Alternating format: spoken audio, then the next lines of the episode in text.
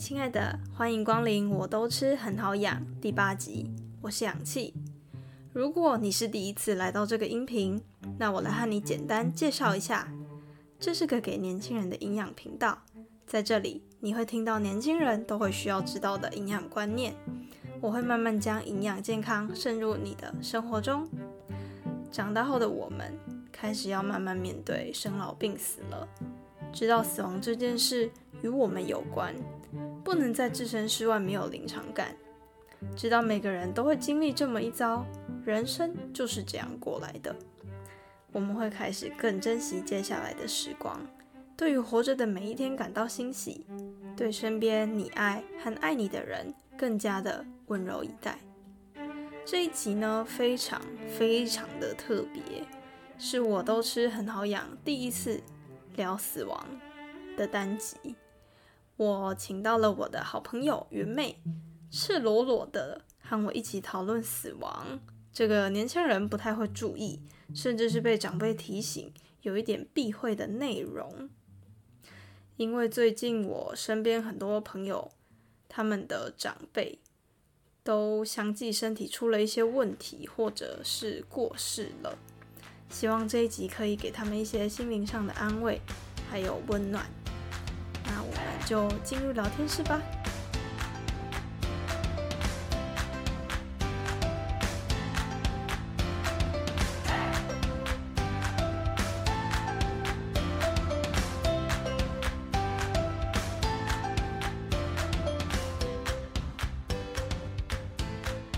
二零二零年呢，真的是很不平静的一年。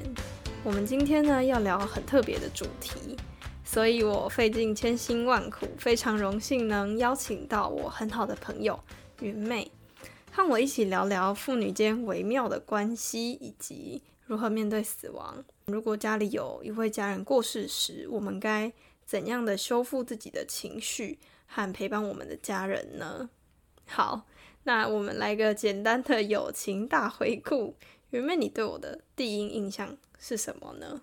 那个时候我们要举办一个比赛，但是因为人力不足，所以就到各个校的校板去放了招工表单。而那时候 O Two 就看到，他就填了。我那时候是高中生，我记得。对，我记得，对对对对。然后你就说你想要投宣传的这个职位，然后你把整个报名表写的非常非常的满，因为我在后台，所以我看得非常清楚，就是相较于其他的想要。应征这个的人，对，然后我那时候就觉得说，哎，你真的是个超级认真的小妹妹，才高中升大学就对自己这么有理想跟抱负，对，所以我就觉得你是一个对自己的人生非常认真的一个人。那你对我的第一印象呢？我对你的第一印象啊，因为我第一次见到你是在就是成办已经决定说，哦，哪些人是。组长，哪些人是是副组长嘛？然后我第一次看到你就觉得说，哦，这个人好像不简单，就很正，可是很凶。然后就觉得，哦，原来清大的就是长这样。因为我那时候还没有看过清大的人，我唯一看过就是另外一个有点 nice 的男 生。所以，我那时候觉得你有可能有点怕，然后就是对你有点害怕。你会怕我？对，哇。相处之 后，觉得你也是一个蛮好相处的人，对嘛？本来就是啊。你现在对我的感觉是什么呢？其实我对 O Two 你的感觉，就是因为我们其实好一阵子没有见面了，但是在这一阵子的时间里，就是你你转学考嘛，后来又去读了营养系，然后到现在就是在做 Podcast，连 IG 都经营起来了。其实你这一步步的这些进步，我都蛮看在眼里的。因为我自己也经营过呃，IG 这些东西，然后我知道背后的制图要花多少的时间，然后就是你这样子录音的工程，然后还要剪辑要花多少的时间，其实基本上我大概都知道，因为我都做过类似的事情，所以我就觉得说你又要去攻读，然后又要读书，然后又要去经营这些事情，我就觉得，哎，你真的跟我我当初认识的你不一样了，就是比起只会说。你想要怎样怎样，只有去看书。你现在是多了在动手去做的这些成分在，所以我现在对你的感觉比较多是敬佩，真的还蛮敬佩的。不要这样说，先简单的自我介绍一下好了。因为可能大家都还不知道你的相关背景是什么。哦，好，我是云妹，之前是从清大经济毕业了的学生，然后现在在台大财经所读书，就是个压力爆炸大的研究生。但是即使如此，我还是会拨很多的时间给自己，让。我有与自己一个独处的空间，然后通常我都会透过旅行去实践这件事情，因为大家不是都说旅行是从自己活腻的地方到别人活腻的地方？对我很喜欢这句话。对我，我我大概就是这样子的人，一边压力爆炸大，但是又很喜欢挤出时间去旅行，算是会。排解自己压力的人，然后排解完之后，又可以面对另外一件很重要的事情，又可以把它应付的很好。嗯，所以我觉得你现在在我的生命里面，有点像是一个永远走在我前面的人。你就是会把自己盯得很紧，真的。然后你又会自觉的让自己放松，你会随时看到我出去玩的照片。对，可是随时你又在做很厉害的事情，所以觉得嗯，真的是不简单。你那时候就是我邀请你的时候，你的感想是什么？就嗯，怎么会忽然来邀请我呢？就是你前两个主题邀请的人，我都觉得他们都超强的，怎么会是我？那个时候 我心里确实有就是反问自己，怎么会是我？但是当你告诉我就是主题是关于死亡，我就想说，嗯，好吧，那前两个人可能 可能暂时还没有遇到这件事情，我就觉得这是一个非常好的主题。然后我那时候其实也思考了一下，要不要来讲，因为我自己也是从什么经验都没有，然后变成一个初学者，但就觉得说这个世界上也许有很多人是跟我一样的，或许是还在求学阶段，也面临着相同的事情，却不知道要怎么去处理这一段的伤痛，所以我就答应 O Two 的邀请了。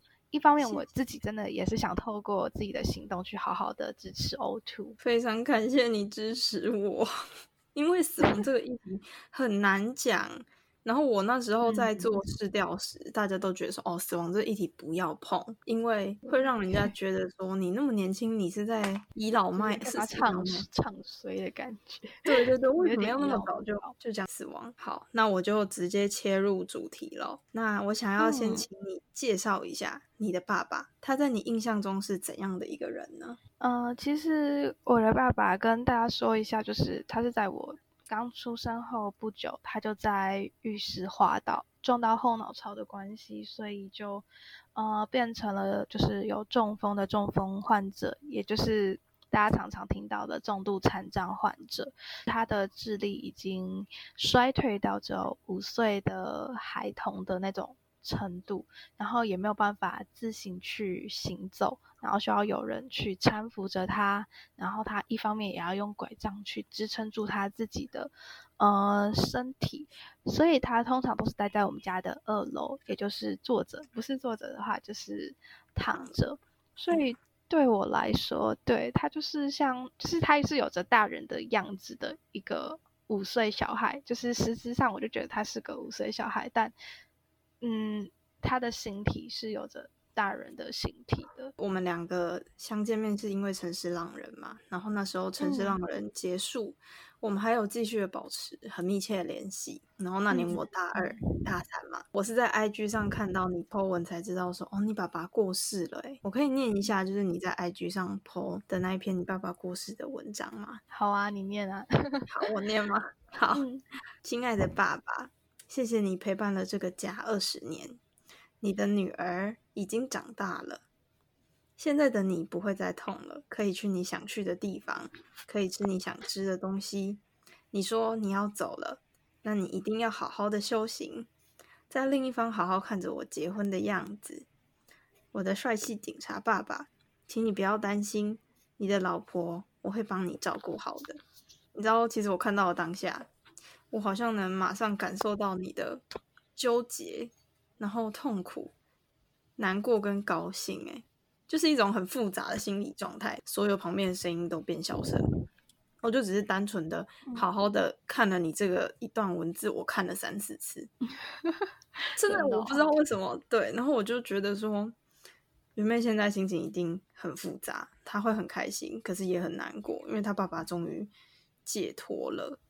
可以先问你一下，你爸爸在过世之前，他有什么样的症状吗？因为他是残障患者嘛，所以基本上我刚刚有说过，不论就是通常都是躺着，又或者是坐着，所以他不不管是屁股那边还是背部，都会长期接触到就是类似棉被的东西，那就容易被闷住。闷住的话，就会长一些像是褥疮，很像一个大脓包的东西。只是这个脓包破掉之后，流出来的不是脓，而是血。对。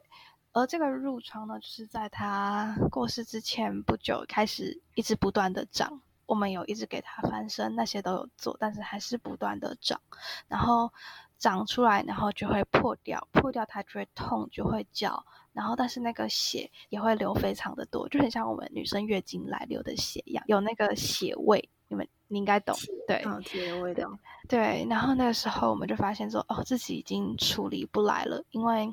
你才刚包好一个褥疮，然后上面的褥疮可能又破了，血又流了，你又要去处理它，一个包袱一个破，一个包袱一个破。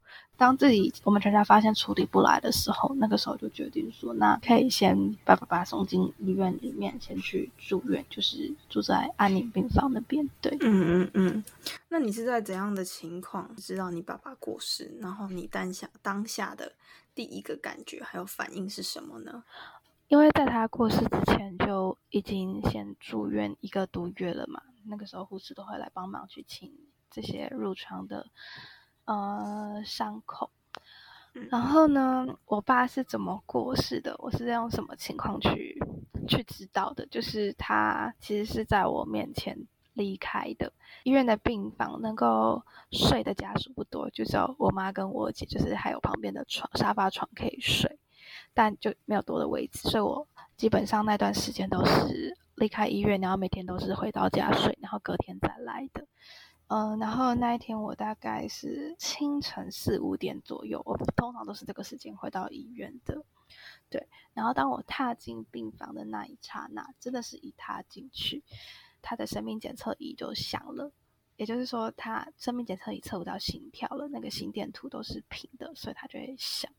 然后那时候我就想说，可能是因为暂时的翻身，因为有的时候检测仪器因为没有固定在手上，那个是固定在手指上的，然后被翻身的关系，就是被剥掉了，才导致没有测到心跳。但后来发现他想的非常久，然后就发现不大对劲，然后我妈跟我姐就全部醒过来了。那一刹那，我妈就直接抓着我问我说。该怎么办？这其实是我第一次看到他这个样子，因为他一直来都是会预先做好准备的人，但这一次他连他的情绪上都做不好准备，所以当下我的反应其实我自己也没有印象了，我没有什么很大的反应，我只知道我现在要赶快去把医生跟护士叫进来，对，等着他们宣判死亡的到来。但我的心里想想的就是啊，原来。这个时间终到了哦，对，所以你其实已经是有心理准备。我觉得算是有，因为其实一个多月的这段期间，我都有心理基本上都还是会大大小小在准备，只是当下我妈的那个反应完全吓到我了，所以反而 死亡这件事在那个当下对我的影响没有那么大。他对我的影响是后来发生的，慢慢发酵的。对我觉得你妈妈一定是把你当做是她的靠山，她才会问你说啊，云妹怎么办？怎么办？有点心疼你妈妈。她一直以来都一个人啊，好不容易你回到她身边了。那你在爸爸丧礼办完之后，你再回到从小到大的家花莲，你是用怎样的态度？去面对你的妈妈、姐姐跟你的家人呢？其实，在爸爸离开之后，然后整个丧礼办完之后，我说过那个死亡对我的影响是后面逐渐发酵的嘛。我那时候觉得我的愧疚居多，就是我很惭愧，为什么没有像他们一样的伤心？毕竟他是自己的父亲。自己父亲离开了，应该要很难过才对啊。对，可是我当时没有，所以我就觉得说自己怎么可以这么的可恶，怎么一点都感受不到难过的情绪？对，然后后来我也觉得，逐渐在回想，呃，从他过世到过世之前的这一段日子，我不断的回想，我开始觉得说，父亲的离开好像是。我自己的问题一样。如果在他生命快走到尽头的时候，身体觉得很疼痛的时候，就是我。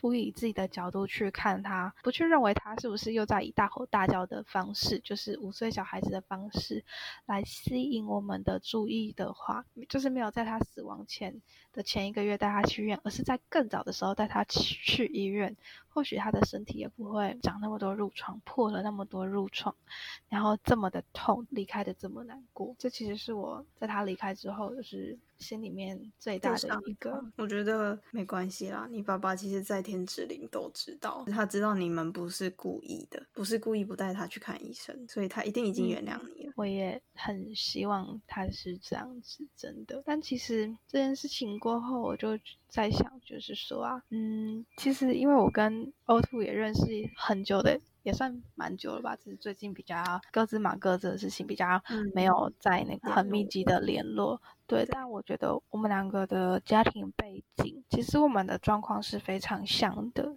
只是我的爸爸在后来他是选择了离开，但你的爸爸，据我所知，你跟我说的，他是从对于你们家的漠不关心，到现在是试图去弥补这些曾经破碎的一个亲子关系。面对这样的爸爸以及他的作为，我其实也很好奇，哎，O Two，你的内心是怎么想的？你现在有真心的接受他真的是你的爸爸了吗？还是觉得他做的这些事于无济于事呢？我一开始呢就是很美颂，就我就觉得说他凭什么？他凭什么？就是以前不理我，他做的事情有点像是如果我不去理他。或者是我没有感受到他的爱的话，就是我不孝。我就觉得说，你为什么要让我有这种感觉？这其实是一种我自己认为是一种算是情绪的勒索，因为大家都觉得说，你看你爸爸现在已经开始理你了，那你为什么还没有给他一点点的回馈跟反应？唉，你以前不理我的时候，别人都不会说什么，那凭什么你现在？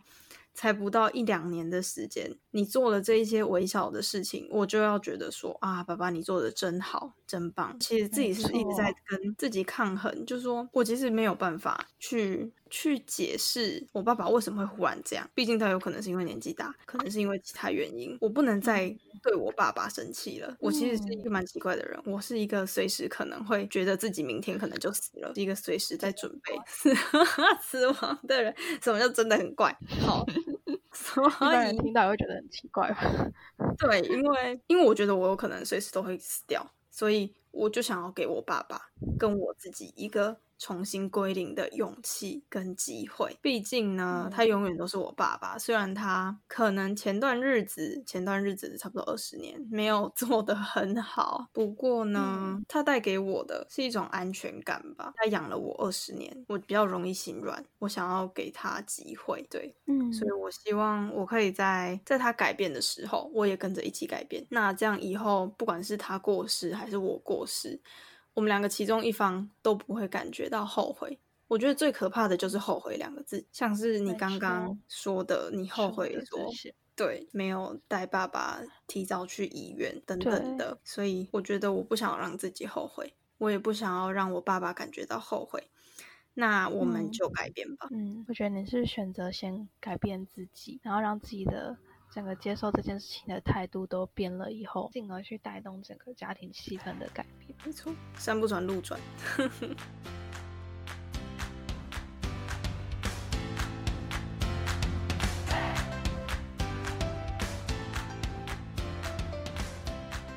嘿嘿，我们进一下广告喽。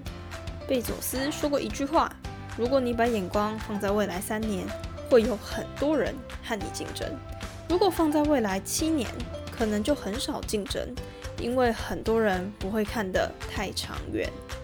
营养均衡真的有那么重要吗？喝个奶茶会死吗？吃个炸鸡错了吗？健康不能先预知吗？我知道年轻的你现在一定觉得说健康没有什么了不起，但如果未来不想要因为没有早点注意健康而后悔，就快点来追踪 O2 的 IG。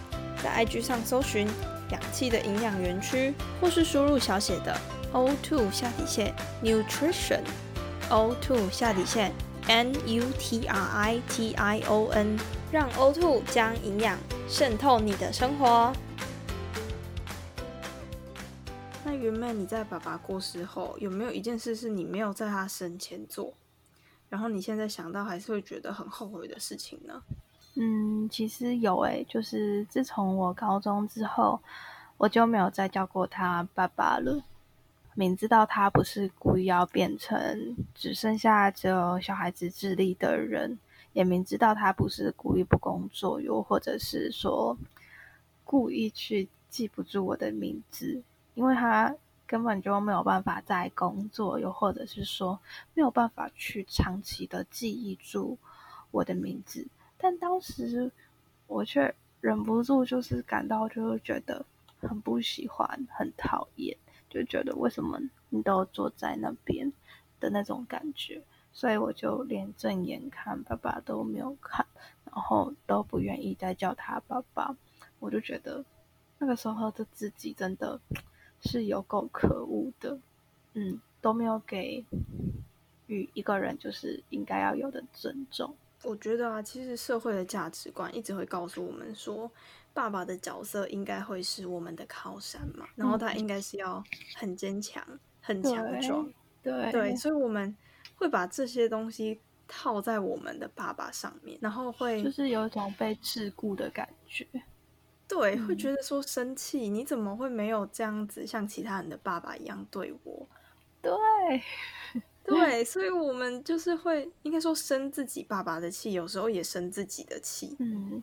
对，长大之后才觉得说啊，原来那就是社会的价值观给我们的一些既定的印象，但其实可以不是这个样子的，它可以被重新定义。对，因为每个人的爸爸都不一样。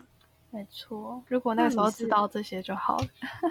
对，如果那时候知道这些就好。我我那时候小小一点，我如果知道这一些的话，我有可能就不会觉得说自己是一个没有被爱的小孩吗？没有被爱的人，嗯嗯，对，我觉得这一件事情是有一点需要大家重视的。没有人是应该要怎样对你，对我觉得这是对的。那你是怎么从爸爸过世的悲伤中慢慢爬起来的呢？老实说，我一直都没有爬出来，我只能尽量的避免自己去想这些过去的事情，又或者是避免自己。不要去害怕，对，一直都没有爬出来过。我怎么避免自己去想？其实都是透过我妈妈，她把家里重新布置了。因为我爸已经离开了嘛，我妈就把她曾经坐的椅子啊、升降式的病床，还有一些就是医疗附近用的器具，我妈就是把它们捐出去，又或者是丢掉。然后这些东西，因为就再也看不见了嘛，所以就不会经常想起来。所以基本上还能维持正常的上课以及上班的生活，但曾经留下的这些遗憾跟自责，它并没有随着时间而消失，他只是选择性的被我们自己忽略罢了。所以你刚刚问我说有从这个悲伤中爬起来吗？我才跟你说，其实都没有爬出来，一切都是避免自己去想起这件事情。我们需要时间去。淡化悲伤，嗯，对，时间是一个很有效的，算是药吗？药水还是一个工具？对，但这个时间真的是因人而异。你知道小鬼他的女朋友啊，圈圈，他说，对，我不知道什么时候会好。嗯，我就觉得他这句话，我好像很感同身受。没有，我觉得我感同身受，因为 每一个人的爱不一样，然后每一个人的悲伤程度也不一样。没错所以时间虽然是可以让一个悲伤淡化，嗯，对，可是每个人的时间就是不一样，有长有短啦。对，没错。你爸爸过世后，你的心态是有怎样的变化吗？你有改变了什么呢？其实因为这件事情，我在整个心态上，我就更珍惜与家人相处的时间了。该怎么说呢？因为我后来有仔细推算过一些时间轴，我发现。在我升上大学之后的三年内，我爸就离开了。同时，就是在我升上高中的第二年到第三年的这段期间，也是我的外公离开的时候。他是小时候养我的，然后带我长大的外公。对，然后我就发发觉说，到了一个学习的一个新的里程碑，不论是高中，不论是大学，只要到了第三年的这段期间，就好像又会发生什么事一样，所以我就常常会很害怕，就是说会不会我在外地读书的时候，家里又发生了什么事情？所以在心态上，我是越来越珍惜与自己家人相处的时间，所以。呃，即使再忙再累，我也会想办法订火车票，然后回家。但在爸爸过世之后，带给我自己比较坏的影响就是，我现在很奇怪，我已经没有办法，就是在那个房间没有室友的情况下睡着了，而且我还非常的怕黑。以前我已经很怕了，但是现在是更怕，很。无缘无故的，不知道为什么会发生这些事情。应该说，你还在害怕，说爸爸可能，我不知道哎，这种感觉很难说。其实你刚刚有说到一点点，对，有有摸到边，对你还在害怕。然后，对我很怕。刚刚在你。在讲这一段的时候，我忽然想到一件事情，就是因为我们长大了，所以亲人的离开已经不是不可能发生的事情。没错，只是因为你刚好意识到是三年一个轮，算是轮回嘛，三年一个，然后你已经先发现说要好好珍惜了，因为我外公在我。国二那年过世之后呢，再过了两个月，我阿昼又过世，所以我们班的同学就问我说：“你为什么一直在请丧假？” 我说：“我也不是一直想请丧假，好吗？” 天哪！因为我怎么知道会就是接二连三的发生这种不幸的事情？在我们二十岁过后，以前觉得说死亡是很远的事情，接下来。一定不能再给自己这样的想法，毕竟父母也年老了嘛。嗯，大家父母应该也是五十几、六十几了，然后开始要慢慢进入老年，那就是生老病死，所以接下来就可能会生病。没错，没错。我觉得应该要以更开放的心胸去面对这件事情。嗯，我现在在传教，就是这其实是要学习的，但是我觉得这件事情没有错啊，就是确实要用更开放的心胸，但前提是你必须先具备这个开放的心胸，这是要训练的，真的，真的，因为很少人会有意识的去面对它，就像是有些人会很有意识的去面对说，哦，我今天过得如何，我今天吃了什么，可是不太有人能有意识的说，哦，我可能会死亡，大家会觉得死亡。很可怕，会不敢去想它。对，会觉得说哦，这我不想就不会发生。可是不是，怎么可能不想就不会发生？一定会，所以真的需要准备。我们需要，因为我都会跟我妈讨论说，哎，那个你过世之后，我要怎么料理你的后事？真假的？对，问哦。对，然后我又把这件事情跟别人讲，然后别人说哈，你怎么会跟自己妈妈说这种话？可是。对，因为我们家已经，我妈妈她已经被我影响到，她会跟我很开放的去去面对 跟聊说死亡这件事情，然后我也会跟她讲说，那如果真的很不幸的话，你已经过世，那我怎么处理你？我妈妈就会说，那我要树葬。哦，对，她就觉得说，她不想要。他过世之后，我们在那边寡杯说：“嗯，你要天主教还是你要道教的？那个哪一种仪式？对啊，你要吃素还是你要吃荤？对啊，你要葬在灵骨塔还是你 要撒海里面？哦，对对对对对对对，这其实很麻烦。所以我其实也有跟我妈讲说：哦，妈妈，那我也要树葬，这样我们两个就可以撒在同一棵树下，那就可以当邻居。” 好好笑哦！对，你妈没有傻眼吗？没有，我说妈妈这样的话，我们蛮热闹的，就是我们死后还可以在一起。好哦，而且你不会觉得说，你看，如果树葬的话，那你跟其他的人来祭拜你的时候，会很温馨吗？就是你不是在灵骨塔，你是在一棵树下，然后家人会聊一些你过往生前的事情，好像还蛮温馨的。这样听你一说。还蛮美败的，那我也在同一棵树下哈，有很多东西吃。其实我也想问，就是那现在的你啊，因为你的爸爸也更关心你们了嘛？因着他的这些举动，你是不是也改变了自己的某些特质，又或者是曾经的一些倔强呢？我刚刚在前面有讲到，说我对爱我的人心很软，我能感觉到他在改变，他很多举动都是能让我感觉到他爱我，像是他支持我转学考，然后支持我降转营养系，支持我做自己喜欢的事，像是现在在录 podcast，他也给我很多的经验分享。哦，然后因为他很爱柚子，所以他会剥柚子给我吃，然后帮我修椅子啊等等的。我觉得年轻人会比较倔强，他会觉得说父母还健在的时候，他就是可以活很久。我就是要跟他赌气，你为什么要在我小的时候这么对我？我自己那时候有一阵子吧，差不多两三个月，我其实改变的还蛮快的。我两三个月就是在跟自己跟我爸在赌气，可能他没感觉。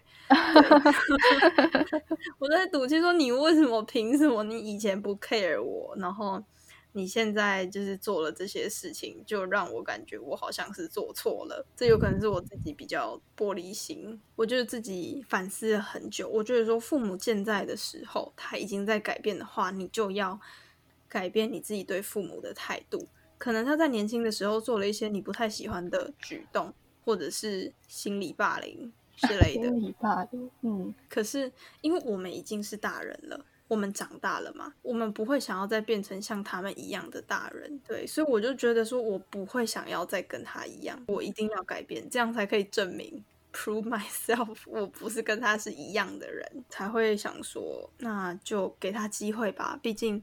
还是我爸爸，可是这是因为我爸爸在改变的情况。但如果是你的父母是真的很不靠谱，然后你又常常被他们有很大的精神压力跟负面情绪影响的话，我认真的觉得你没有必要把自己给配进去。你要先把自己给照顾好，然后好好找出自己跟父母间的平衡点，不要让自己受伤。然后有些人会因为说父母对自己不好，然后就想要找个人嫁了，或者是快一点找个人给自己陪伴。你要先把自己照顾好，你得先让你自己的心强大起来，足以面对世间对你的苦痛，或者是对你的霸凌。你得先让自己强壮。对你不能因为父母不靠谱，你就把精神寄托给别人。你要先把精神寄托放在自己身上，让自己足以面对世间。所有的一切，对，所以你也不会因为父母不改变，或者是你的情人、男朋友、女朋友不改变而再受伤。没错。那最后呢，想要请问雨妹，你希望未来的你用怎样的生活态度去过你接下来的人生呢？嗯，就是一个不要后悔的态度，尽量去享受人生，想做什么就要赶紧去做。我想小鬼的事情大家都知道，我一直认为它算是一个提醒。因为你永远不会知道你的下一秒会不会就离开这个世界了。之前曾经在网络上看过一句话，它算是我非常喜欢的一句话，也分享给大家：You only live once, but if you do it right, once is enough。这算是我接下来面对自己人生的一个生活态度。希望这个音频可以带给大家的是，不要再去做让自己后悔的事情。可能你现在会觉得说，我就是要赌气，我就是要做一些跟你计较的事情。可是你真的不知道明天先到呢，还是下一秒先到，还是明年先到，还是不要后悔。非常感谢云妹到我的，我都吃很好养，谢谢你。不会。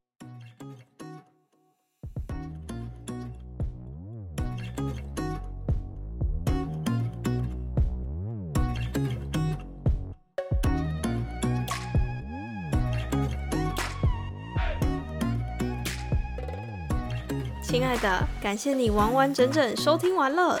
如果你喜欢我的节目，欢迎分享这一集给你的好姐妹、好哥们、好朋友，或所有你觉得需要的人。最后记得一定要帮我到 Apple Podcast 打星星评分和留言给我哦，这样这个节目才会让更多人听到。你的一小步可以帮助很多人。想让我知道你的想法，或是想让更多身旁的朋友一起关注健康营养话题，可以到 IG 现实动态分享这一集的节目资讯。要记得 tag 我，让我知道你有在收听哦。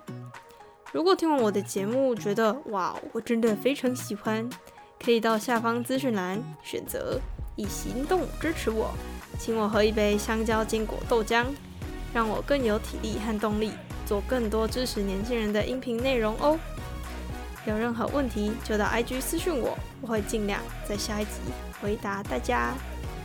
美好的时间总是过得特别快，记得每星期二早上八点准时收听。我都吃很好养，大家下礼拜见，拜拜。